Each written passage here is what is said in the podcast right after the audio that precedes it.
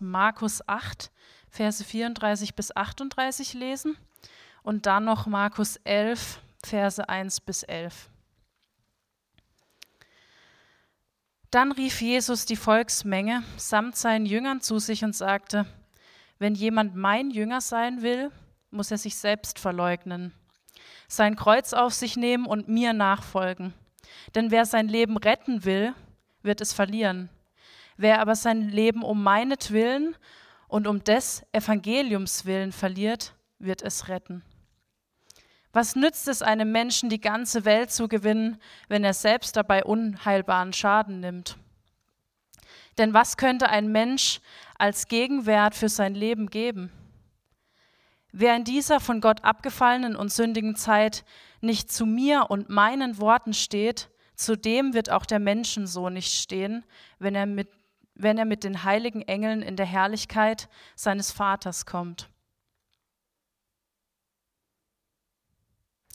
Als sie nicht mehr weit von Jerusalem entfernt waren, kurz vor Bethphage und Bethanien am Ölberg, schickte Jesus zwei seiner Jünger voraus. Er gab ihnen folgende Anweisung. Geht in das Dorf, das ihr vor euch seht. Gleich beim Ortseingang werdet ihr einen Esel finden, der angebunden ist, ein junges Tier, auf dem noch nie ein Mensch geritten ist. Bindet es los und bringt es her. Und sollte euch jemand fragen, warum ihr das tut, dann antwortet, der Herr braucht das Tier. Er wird es nachher sofort wieder zurückbringen lassen. Die beiden machten sich auf den Weg und fanden tatsächlich draußen auf der Gasse einen jungen Esel an einem Tor angebunden. Als sie ihn losmachten, fragten einige, die dort standen, was tut ihr da? Warum bindet ihr das Tier los? Sie antworteten so, wie es Jesus ihnen gesagt hatte, und man ließ sie gewähren. Sie brachten den Esel zu Jesus, legten ihre Mäntel über das Tier, und er setzte sich darauf. Viele äh, breiteten ihre Mäntel auf dem Weg aus, andere hieben aus den Feldern Zweige von den Bäumen ab und legten sie auf den Weg. Vor und hinter Jesus drängten sich die Menschen und riefen, Gepriesen sei Gott, Gesegnet sei er, der im Namen des Herrn kommt. Gesegnet sei das Reich unseres Vaters David, das nun kommt. Gepriesen sei Gott in der Höhe. So zog Jesus in Jerusalem ein. Er ging in den Tempel und sah sich dort alles an. Dann kehrte er, da es inzwischen spät geworden war, mit den Zwölf nach Bethanien zurück. Das sind die Worte unseres Herrn. Vielen Dank, Mari, für die äh, Schriftlesung. Und das ist unser Gebet, dass Gott dieses Wort in unsere Herzen äh, schreibt an diesem Sonntagmorgen, an Palmsonntag. Und äh, ich sage auch von mir, ähm, freue mich, dass ihr da seid. Und äh, ja, schön, dass ihr hier seid in der Calvary an diesem Sonntag. Und ich hoffe, ihr habt eine gesegnete Woche äh, hinter euch und dass, dass, ihr auch mit, mit Mut ähm, in diese Karwoche starten könnt. Genau, heute ist Palmsonntag.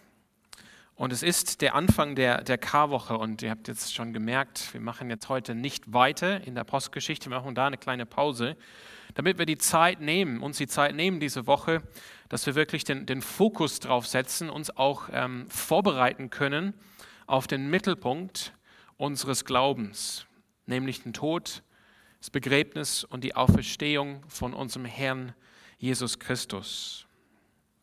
Und ihr habt vielleicht schon gehört durch die Lesung heute Morgen aus Markus 11 und aus Markus 8. Es gibt so zwei äh, Faden heute Morgen und wir wollen sie irgendwie zusammenweben, dass wir sie mitnehmen können in diese Karwoche, die heute startet. Heute ist Palmsonntag und darum haben wir aus äh, Markus Kapitel 11 gehört, der Bericht von Markus über den Einzug von Jesus in die Stadt Jerusalem an diesem Tag. Es war ein Sonntag, es war der Sonntag, äh, so viele Jahre her. Und dann zweitens haben wir aus Kapitel 8 vom Markus Evangelium ähm, auch Markus Bericht von diesen ja, berühmten Worte von Jesus über wahre Nachfolge, was es wirklich heißt, ihm nachzufolgen. Und wenn man jetzt die Fastenzeit ähm, betrachtet, wir sind noch in der Fastenzeit, das sind diese 40 Tage, seit Aschermittwoch und Karwoche, jetzt die letzte Woche. Darum geht es eigentlich in dieser Zeit. Und deshalb wollen wir auch die Zeit nehmen, als Gemeinde hier den Fokus drauf setzen. Es geht in dieser Zeit um wahre Nachfolge und was wahre Nachfolge Jesu kostet. Und das ist auch eins der Gründe, warum wir überhaupt fasten. Damit wir zum einen unseren Hunger nach, nach Gott ähm, und nach seinem Wort irgendwie ankurbeln, dass wir auf Essen verzichten, damit unser Hunger da ist und wir diesen Hunger dann stillen wollen mit Gott statt mit dem Essen. Aber nicht nur das, sondern auch, dass wir auch leiblich irgendwie erfahren können, spüren können, was es kostet, Jesus nachzufolgen. Und vielleicht würde einer hier an diesem Punkt sagen, ja, aber wir können uns eigentlich zu jeder Zeit Gedanken machen über die Nachfolge. Eigentlich sollten wir zu jeder Zeit uns Gedanken machen über die Nachfolge. Warum, warum soll das jetzt nur begrenzt sein auf diese Zeit immer im Frühjahr, in der Fastenzeit, in der Karwoche? Ich möchte einfach dann ganz kurz das, die Vorstellung von einem christlichen Jahr erklären. In der Adventszeit setzen wir unseren Fokus darauf, dass wir unseren Erlöser brauchen. Nicht nur wir, nicht nur du persönlich, nicht nur ich persönlich, nicht nur wir als Christenheit, sondern die ganze Welt. Wir erkennen, da ist eine große Not, dass diese Welt Erlösung braucht, einen Erlöser braucht. Und an Weihnachten feiern wir, dass Gott uns diesen Erlöser geschenkt hat in seinem Sohn Jesus Christus. Das ist eine gute Botschaft von großer Freude für das ganze Volk. Und dann nach Weihnachten, in dieser Zeit jetzt, in der Fastenzeit bis, bis Karfreitag, wir schauen uns das Leben unseres Erlöses. Wir schauen uns das Leben von diesem Erlöser, von diesem Jesus an. Und, und wir, wir kommen, wir wollen mit ihm gehen, mit auf dem Weg zum Kreuz, wie wir auch gerade so passend gesungen haben. Führe uns doch zum Kreuz. Zeig uns diesen Weg. Wir wollen mit Jesus gehen auf dem Weg nach Jerusalem. Wir wollen selber ähm, erleben, was es kostet, was es heißt, Jesus nachzufolgen. Wir wollen auch irgendwie auch spüren, was es Jesus gekostet hat, uns die Erlösung zu schenken. Und dann an Ostern dürfen wir auch wieder feiern. Wir, wir, wir, feiern, diese Erlösung ist uns gegeben, dadurch, dass Jesus Christus wahrhaftig auferstanden ist von den Toten. Und an Pfingsten feiern wir, dass wir den Heiligen Geist empfangen haben von Jesus, dass er uns Kraft, Mut, Freude schenkt dass er uns das schenkt, was wir brauchen, um, um unseren, unsere Nachfolger letztendlich zu befähigen, dass wir treu Jesus folgen können und dass wir das, den Auftrag ausführen können, den Jesus uns gegeben hat, alle Welt zu Jünger zu machen. Und dann haben wir quasi sozusagen die, die zweite Hälfte des Jahres und dann haben wir Zeit, das umzusetzen, was wir gelernt haben aus dem Leben von Jesus Christus mit der Hilfe des Heiligen Geistes und dann geht es schon von vorne wieder los mit Advent. Das ist ein christliches Jahr. Das heißt, anstatt jetzt die Kennzeichen des Jahres aus der Welt zu nehmen oder von den römischen Kaisern und römischen Göttern oder von den nordischen Göttern für unsere Wochentage, wir nehmen die großen Tatsachen aus dem Leben unseres Erlösers und aus der Heilsgeschichte unseres Gottes und die sollen unser Leben prägen, die sollen unsere Zeit prägen. Das ist die Schule von Jesus Christus dass wir immer wieder zurückkehren zu ihm, dass wir ihm anschauen, von ihm lernen, lernen wieder ihm nachzufolgen, dann den Heiligen Geist empfangen und das umsetzen, was wir gelernt haben, immer und immer wieder. Das prägt uns.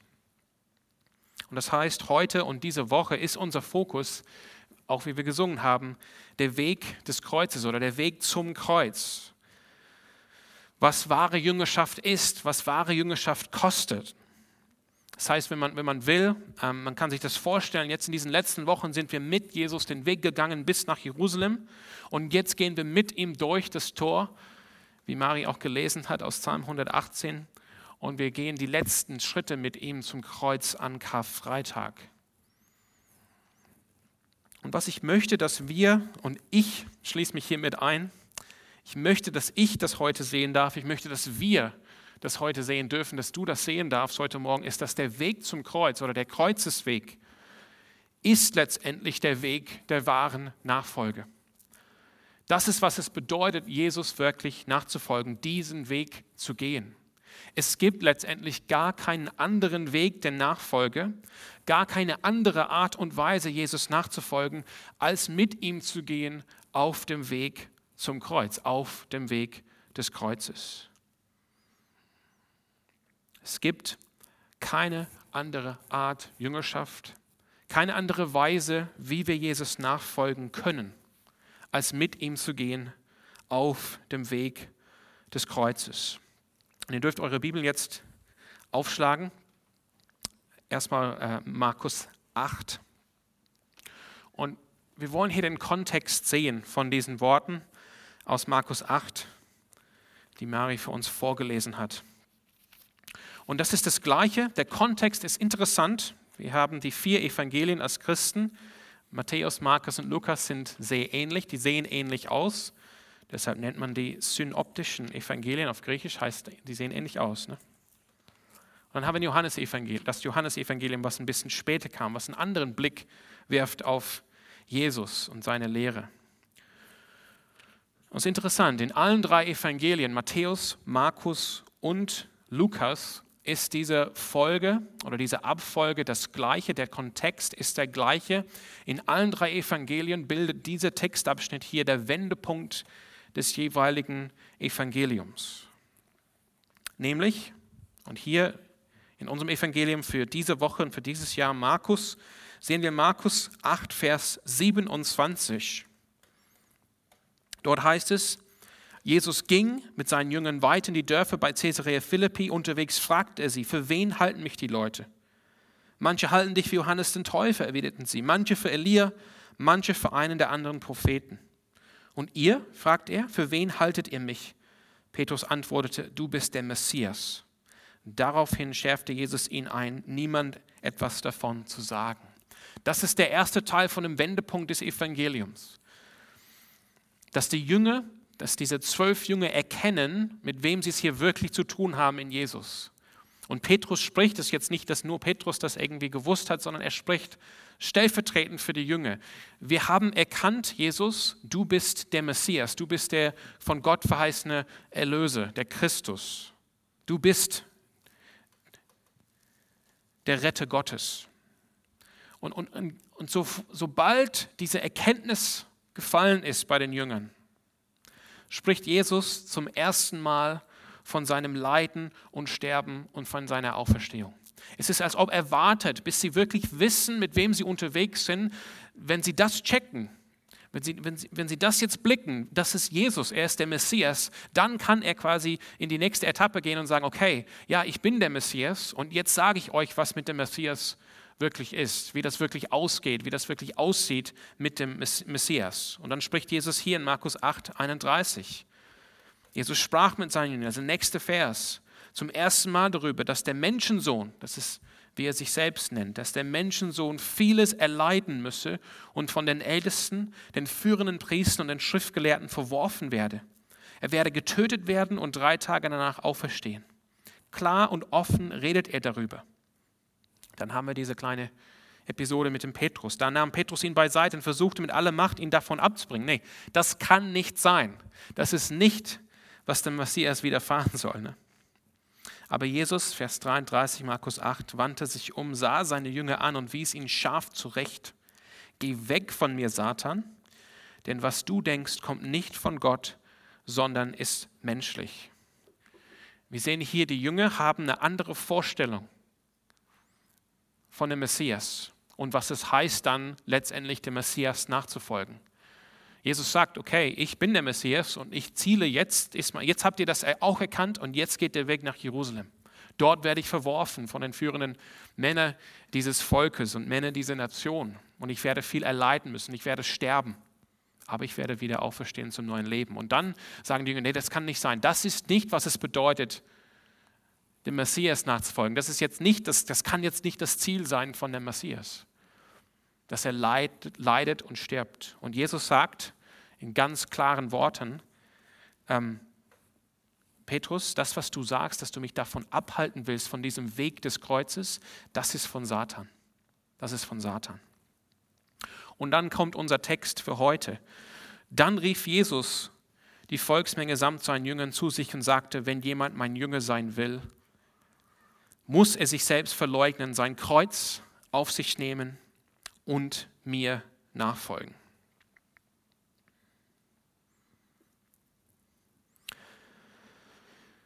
Das heißt, es kommt immer in allen drei Evangelien, das ist der Kontext, das ist der Wendepunkt des Evangeliums und ab diesem Zeitpunkt geht es in Richtung Jerusalem. Es geht auf dem Weg des Kreuzes.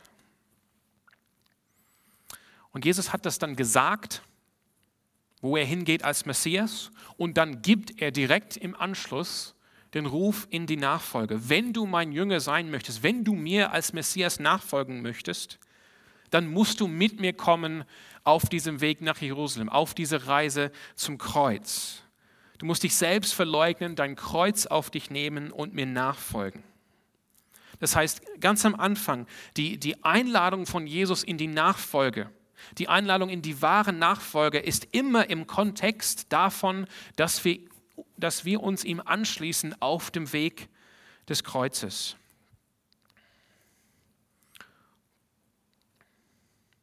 Und dann wollen wir tatsächlich diesen Ruf in die Nachfolge näher anschauen, im Vers 34. Das Erste, was wir sehen hier, das habe ich vorhin gelesen, dann rief Jesus die Volksmenge samt seinen Jüngern zu sich und sprach.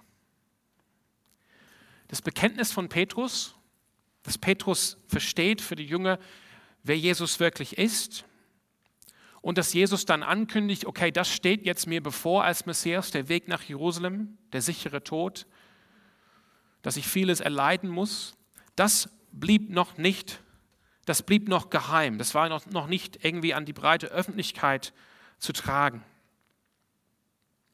Aber wenn Jesus hier den Ruf in die Nachfolge aussprechen möchte, dann holt er die Volksmenge zu sich. Das, diese, diese Einladung ist nicht nur für die Zwölf. Das, was Jesus hier sagt über die Nachfolge, ist also nicht nur für die Zwölf, als ob sie jetzt eine besondere Berufung in die Nachfolge haben. Sie müssen quasi diesen Kreuzesweg gehen, aber alle anderen danach kann, kann sich entspannen, das ist nicht für mich, das ist nur für die Zwölf. Das ist keine besondere Berufung der Zwölf. Und wir bekommen irgendwie die einfache Option. Das ist eine allgemeine Einladung, eine allgemeine Ruf in die Nachfolge für alle, für jeden, der Jesus nachfolgen möchte. Das heißt, dieser Ruf ist auch für mich, ist auch für uns, auch für dich. wir wollen das auch annehmen. Und Jesus erzählt hier, dass wahre Nachfolge besteht aus drei Dingen, drei Teilen. Sich selbst zu verleugnen, das ist das Erste. Sein Kreuz auf sich zu nehmen, das ist das Zweite. Und dann Jesus tatsächlich nachzufolgen, zu gehen auf dem Weg. Das ist das Dritte. Sich selbst zu verleugnen, sein Kreuz auf sich zu nehmen, Jesus nachzufolgen.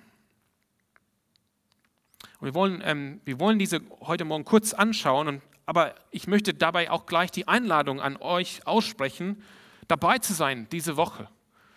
In der Karwoche, morgens hier um 7.30 Uhr, abends um 19.30 Uhr, kann man sich leicht merken wo wir, wir wollen die nächsten Abschnitte des Markus-Evangeliums, nicht alles, nicht jeden einzelnen Vers, sondern einzelne kürzere Abschnitte aus der Karwoche von Jesus bis zum Karfreitag und schauen, was, wie sieht das aus bei Jesus selber, wie sieht das aus bei seinen Jüngern.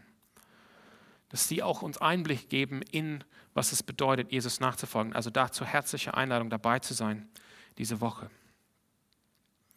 In Bezug auf diesen Ruf in die Nachfolge oder Ruf in die Jüngerschaft ähm, schreibt Thomas von Kempen folgende Worte in seinem Buch von der Nachfolge Christi. Er schreibt,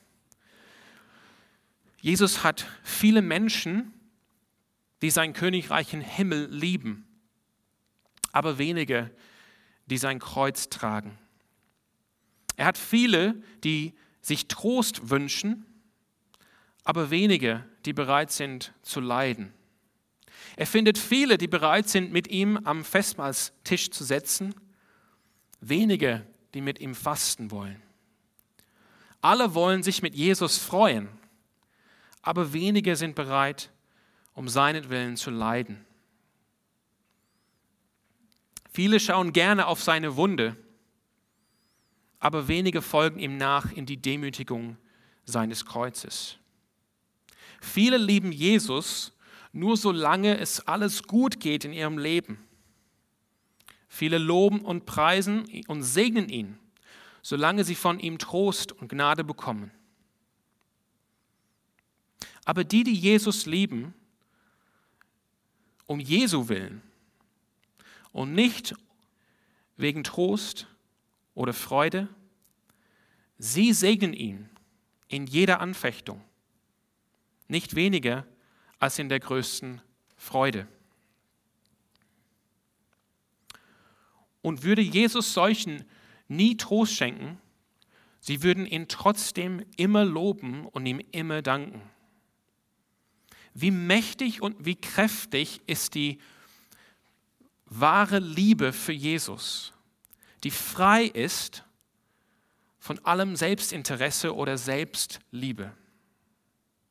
Und verraten diejenigen sich nicht als Selbstliebhaber und nicht Christusliebhaber, wenn sie immer nur an ihren eigenen Vorteil denken.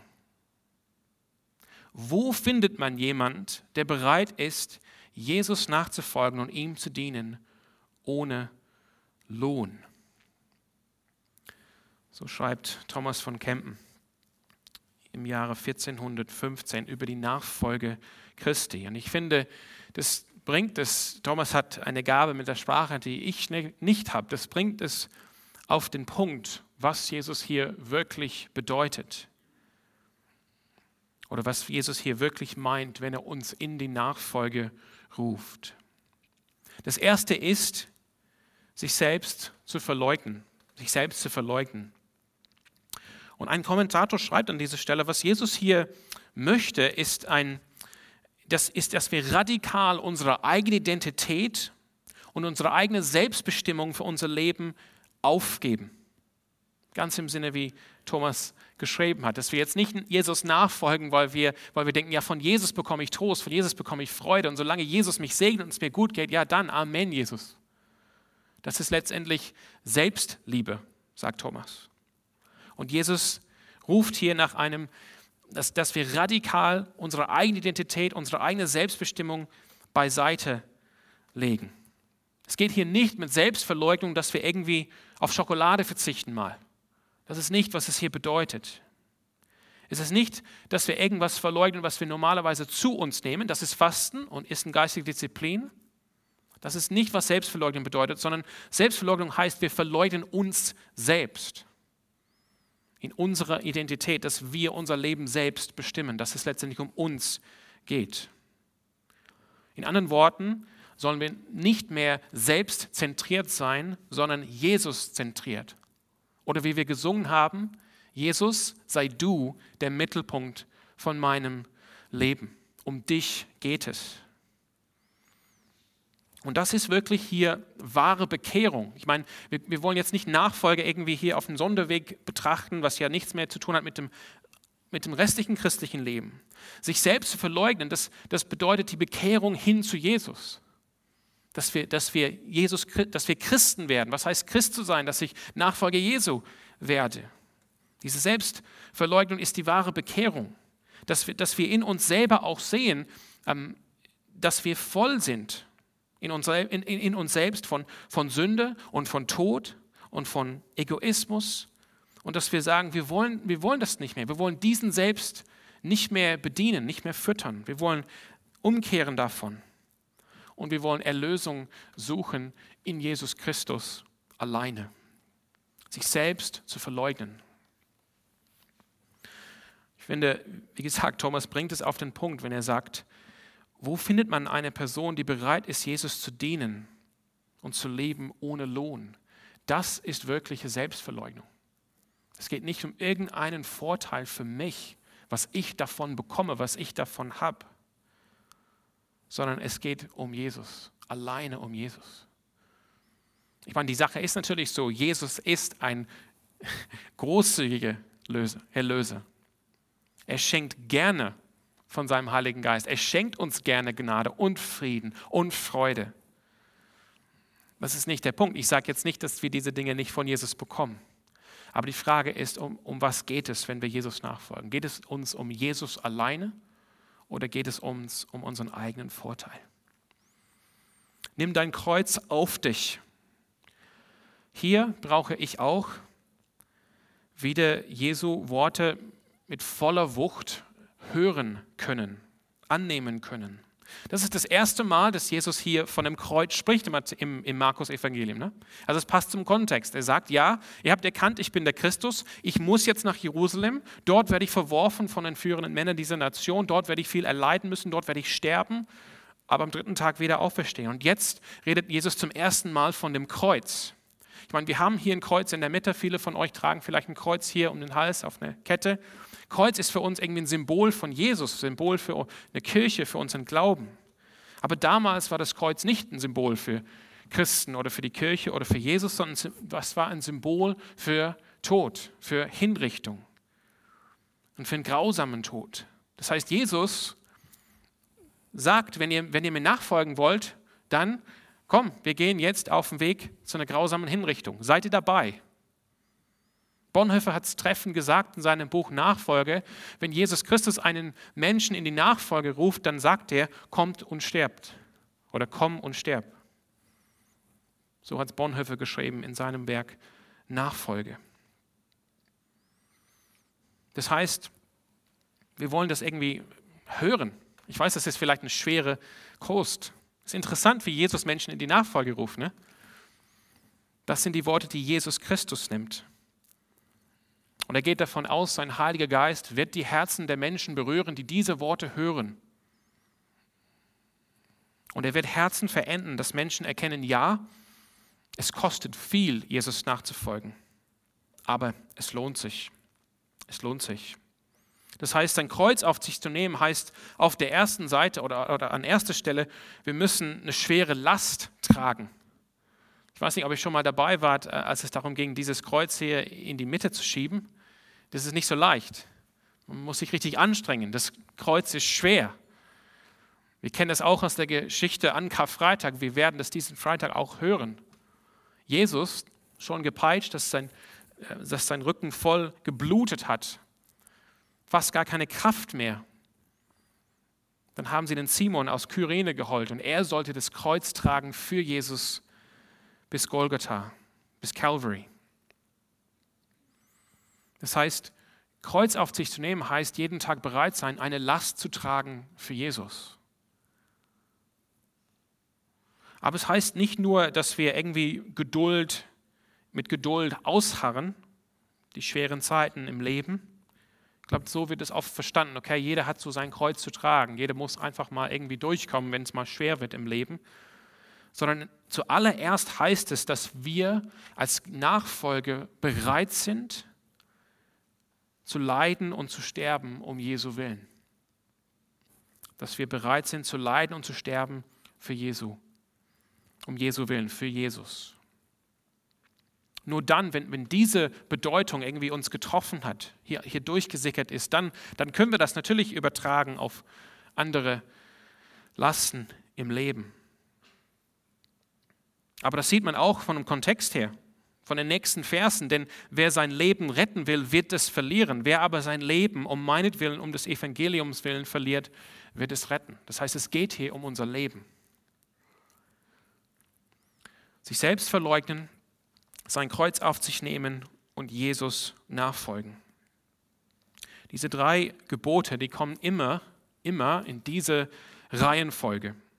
Die ersten zwei, die sind so die Vorbedingung oder für das, für das dritte Gebot.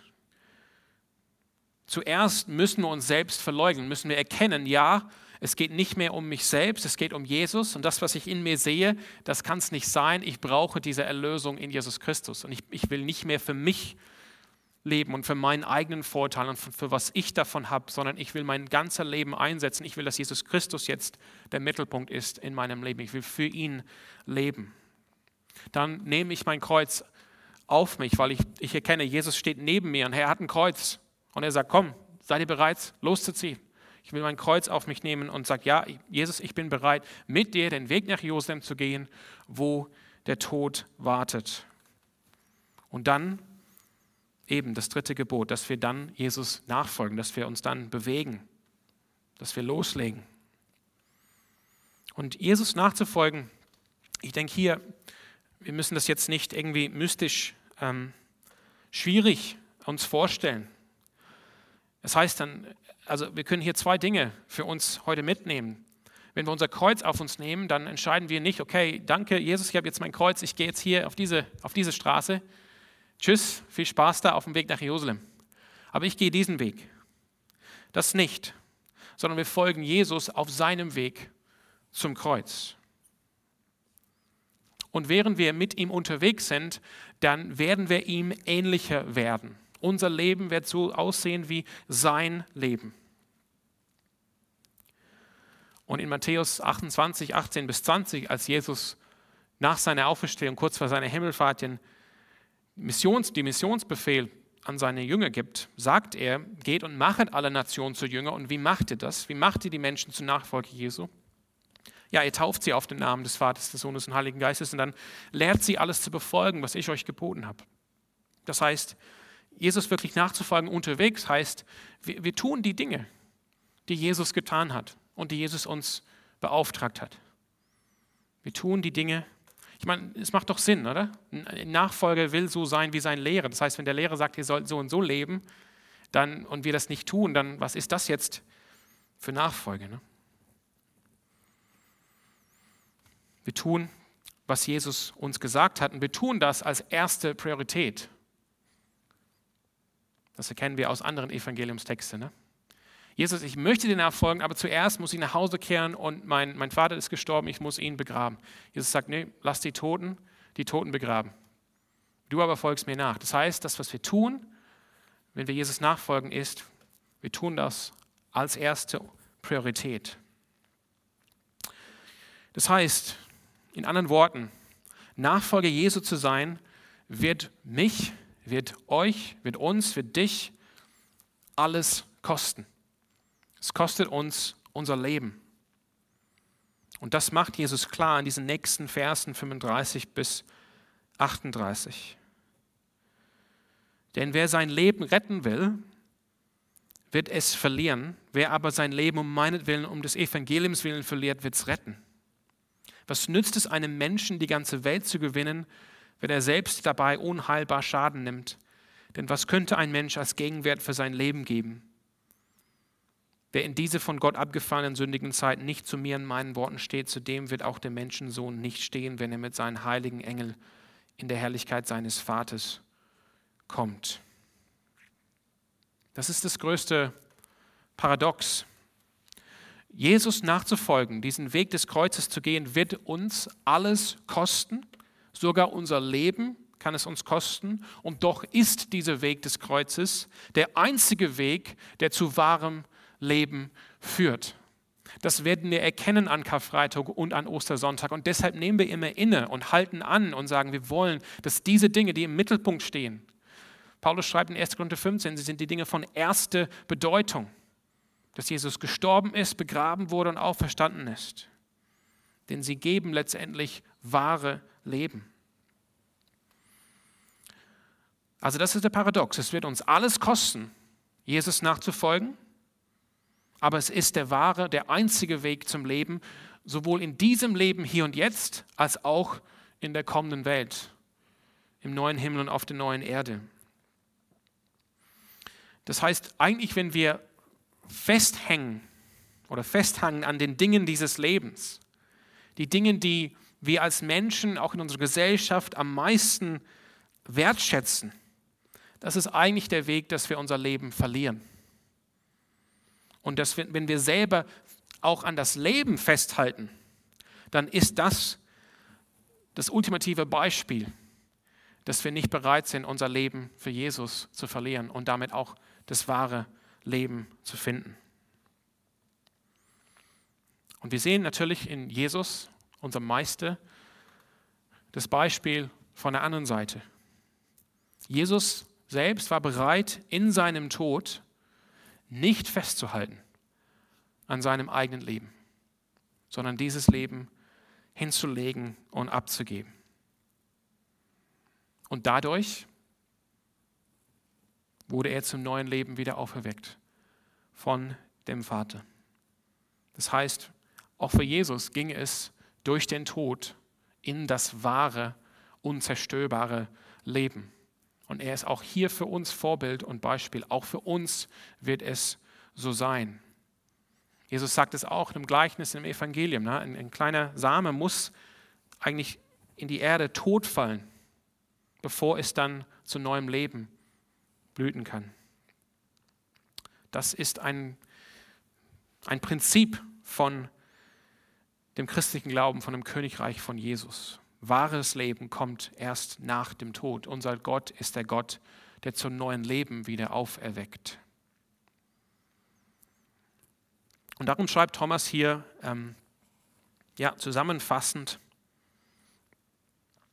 Thomas von Kempen, er sagt, es gibt, es gibt keine Erlösung, keine Errettung, keine Hoffnung, außer durchs Kreuz.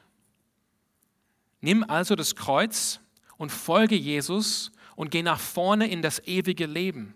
Jesus ist vor dir gegangen und er hat sein Kreuz getragen. Er starb für dich am Kreuz, auf das du auch dein Kreuz nehmen kannst und bereit bist, mit ihm zu sterben. Denn, Römer 6, Vers 8, wenn wir mit ihm sterben, werden wir auch mit ihm leben. Und wenn wir Anteil haben an seinen Leiden, werden wir auch Anteil haben an seiner Herrlichkeit. Sieh, sieh also, wie im Kreuz alle Dinge irgendwie ihren Punkt finden und alle Dinge davon abhängig sind, dass wir am Kreuz sterben. Es gibt gar keinen anderen Weg zum Leben und zu wahren Frieden als der Weg des Kreuzes. So sagt es Thomas. Es gibt keinen anderen Weg. Und jetzt Palmsonntag. Wenn ich heute die Kirche oder die Gemeinden anschaue und wenn ich mein eigenes Leben anschaue, dann denke ich, wir laufen die Gefahr, dass wir Jesu Worte hier über der wahren Nachfolge vergessen. Wir laufen die Gefahr, dass wir diese Worte, diese klare Worte zum Weg des Kreuzes vergessen. G.K. Chesterton, ein äh, christlicher Denker und Philosoph, hat Anfang des 20. Jahrhunderts gelebt, hat Folgendes gesagt. Er hat gesagt, wir wollen, wir wollen nicht eine Kirche, die sich bewegt mit der Welt, sondern eine Kirche, die die Welt bewegt.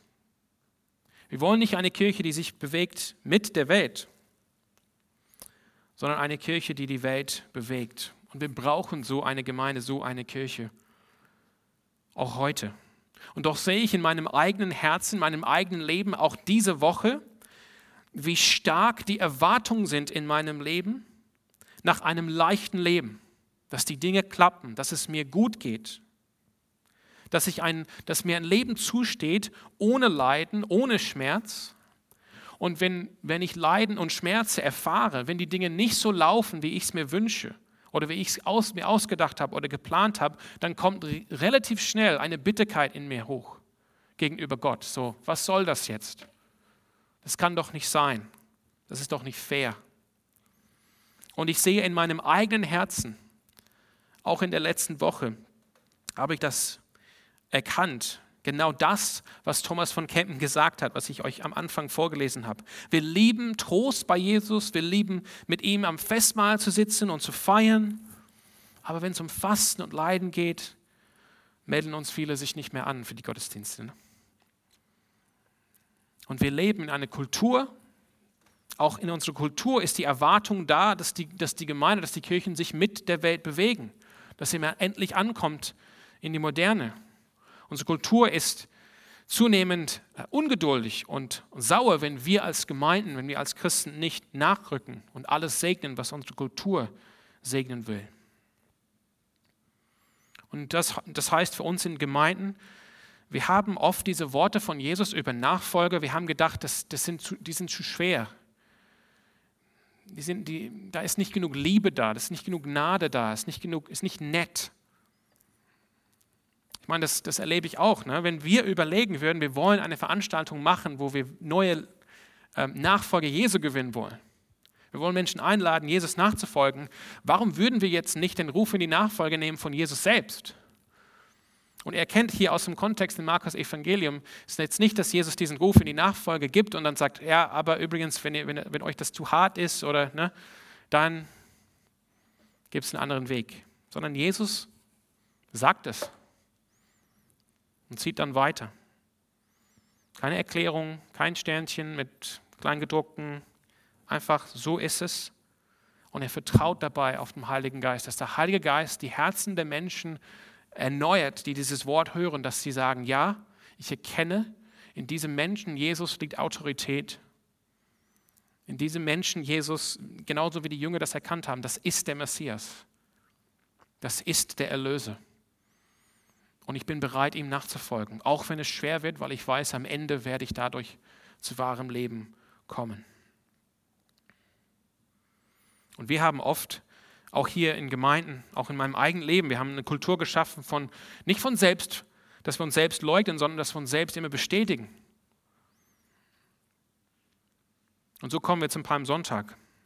Ein Palmsonntag erfüllt Jesus die Prophetien bezüglich des Messias, bezüglich des, Kommen, des Kommens des Sohnes Davids, der auf Davids Thron regiert.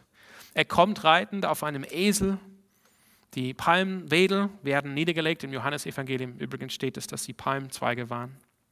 Und die Menschen grüßen ihn mit Worten aus Psalm 118, hat Mari auch am Anfang gelesen. Und was wir heute Morgen, was ich sehen will, erneut, was ich, was ich mir wünsche, dass wir als Gemeinde sehen, ist, dass Jesus ist der König auf dem Weg des Kreuzes an Palmsonntag. Jesus ist der König, aber der König auf dem Weg des Kreuzes. Die späteren Ereignisse von der Karwoche, von Karfreitag, das ist jetzt nicht die Niederlage vom König Jesus. Er kommt jetzt nicht als siegreicher König in die Stadt geritten und dann erleidet an Karfreitag eine komplette Niederlage, sondern wie wir auch immer wieder gesehen haben, hier Sonntagmorgens, die letzten Wochen der Apostelgeschichte, diese Dinge, die geschehen an Karfreitag, dass Jesus verraten wird am Mittwoch, dass, dass die Jünger abspringen und weggehen am Donnerstag, dass er ähm, verworfen wird von, von der Nation Israel, dass er letztendlich gekreuzigt wird von den Römern. Das, ist genau, das sind genau die Ereignisse, die dazu führen, dass Jesus den Sieg als König erringt und sein Königreich etabliert. Und in unserem Text in Markus 8, Vers 38, das ist letztendlich nicht der Bezug auf die, auf die Ankunft Jesu am Ende der Zeit, sondern das ist der Bezug auf die, äh, ähm, auf die ähm, Himmelfahrt Jesu, wo es heißt hier Vers 38, Zudem wird auch der Menschensohn nicht stehen, wenn er mit, mit den heiligen Engeln in der Herrlichkeit seines Vaters kommt. Jesus spricht hier also nicht über, die, über das Ende der Zeit, wo er irgendwie wiederkommt, sondern er spricht darüber, wie er aufgenommen wird im Himmel. Nach der Himmelfahrt als siegreicher König, genau siegreich durch das, was passiert ist in der Karwoche am Karfreitag durch sein Tod am Kreuz. Das heißt, der Weg zum Kreuz ist der Weg, wie das Königreich Jesu etabliert wird und gegründet wird. Der Weg des Kreuzes ist letztendlich, wie das Königreich Jesu funktioniert. Das ist ein Leitprinzip für das Königreich Jesu. Seht, ihr, sieht man vielleicht auch an Philippa 2, könnt ihr nachher zu Hause lesen. Der Weg des Kreuzes, das ist nicht ein Weg, was nur gegolten hat bis zum Karfreitag. Es ist nicht ein Weg, der in die Niederlage geführt hat an Karfreitag, als Jesus gestorben ist, sondern es ist der Weg, wie das Königreich Jesu überhaupt etabliert wird und wie dieses Königreich lebt. Das heißt, wenn wir als Jünger Jesu wenn wir Jesus nachfolgen auf dem Weg des Kreuzes, wir werden dieses Prinzip immer wieder erleben und erkennen. Wir werden es auch diese Woche in der Karwoche sehen. Wir werden nämlich dieses Prinzip immer wieder am Werk sehen, nämlich in dem, in dem Moment von unserem größten Leiden, wo wir scheinbar in die Niederlage gehen. Das wird in Realität der Moment sein von dem größten Triumph. Ich möchte das wiederholen. Das ist ein Prinzip von dem Königreich Jesu. Es ist der Moment von dem größten Leiden, wo es, so, wo es aussieht, als ob wir in die Niederlage gehen. Das ist in, in, in Wahrhaftigkeit, in Realität der Moment von dem größten Triumph. Unser Gott ist ein Gott, der gerne die Toten zum neuen Leben erweckt. Er ist gerne ein Gott, der im letzten Moment erlöst und rettet. Und das werden wir auch immer wieder in der Apostelgeschichte sehen, dass die Apostel jetzt im nächsten Kapitel 5, zu dem wir kommen, dann irgendwann nach Ostern, die werden sagen, die werden sagen, wir, wir freuen uns und wir loben Gott, dass wir würdig waren zu leiden für den Namen Jesu. Wir werden das äh, äh, sehen in der Verfolgung, dass, dass gerade die Verfolgung der Gemeinde, wo die Gemeinde leiden muss, wo es aussieht wie eine Niederlage, das ist letztendlich der Moment, wo die Gemeinde schnell wächst. Deshalb kommt das Zitat von äh, Tertullian, dass das Blut der Märtyrer, das ist Same der Kirche. Wenn die Gemeinde leidet, wenn es, wenn es so aussieht, als ob wir in die, in die Niederlage fahren als Gemeinde, dass dies, dieser Moment von größten Leiden und von der Niederlage ist in Wahrhaftigkeit, in Realität der Moment des größten Triumphs. Das Beispiel hat uns Jesus gegeben am Kreuz. Und darum geht es an Palmsonntag. Jesus kommt als König und er bringt ein Königreich, aber es ist ein Königreich, was gegründet wird in seinem Sieg am Kreuz. Das war der Moment von seinem größten Leiden und es sah so aus, als wäre das auch seine Niederlage. Aber in Wahrhaftigkeit war es der größte Sieg. Das heißt, ich würde jetzt die Lobpreise einladen. Wir wollen als Gemeinde hier nicht, nicht der Welt nachfolgen, sondern Jesus nachfolgen. Wir wollen nicht die Weisheit der Welt lieben oder dem Zeitgeist folgen, sondern wir wollen Jesus nachfolgen. Wir wollen seine Worte annehmen. Wir wollen stark sein im Weg des Kreuzes. Stark sein als Jesu Nachfolger, dass wir uns selbst verleugnen, unser Kreuz auf uns nehmen und ihm nachfolgen. Und um das zu tun, wir brauchen seine Gnade. Wir brauchen Jesu Gnade. Vielleicht hört ihr diese Worte und ich denke, krass, ich, wie soll ich das überhaupt machen, Jesus nachfolgen? Wie soll ich mich überhaupt selbst verleugnen, mein Kreuz auf mich nehmen und ihm nachfolgen?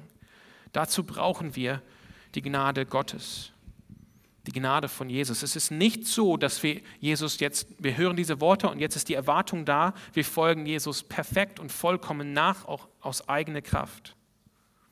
Aber es ist auch nicht der Fall, dass Jüngerschaft nicht wichtig ist, dass Jesus uns sowieso immer gnädig sein wird Egal, was wir tun, egal wie unsere Herzen und Einstellungen sind.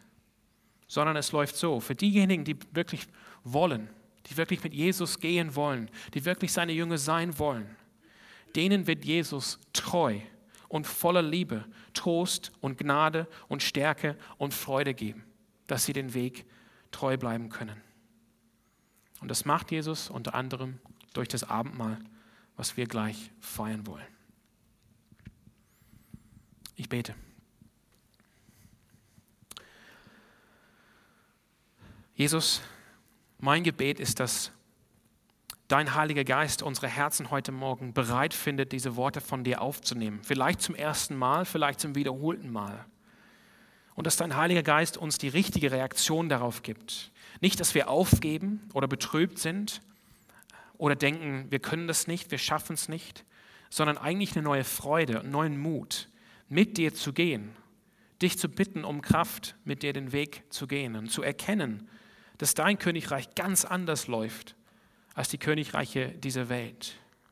Ich bete, dass wir immer mehr erkennen dürfen, den Wert, den es hat, dir nachzufolgen, du zum Mittelpunkt unseres Lebens zu machen, dass wir wirklich um deinetwillen leben und dass du ausmachst, worüber wir uns freuen, wohin wir gucken was unser Ziel ist. Jesus, schenke uns hier in diese Gemeinde wahre Nachfolge und schenke uns auch eine Kraft und eine Freude, äh, diese Nachfolge auch weiterzugeben und andere Menschen in diese Nachfolge einzuladen. Amen.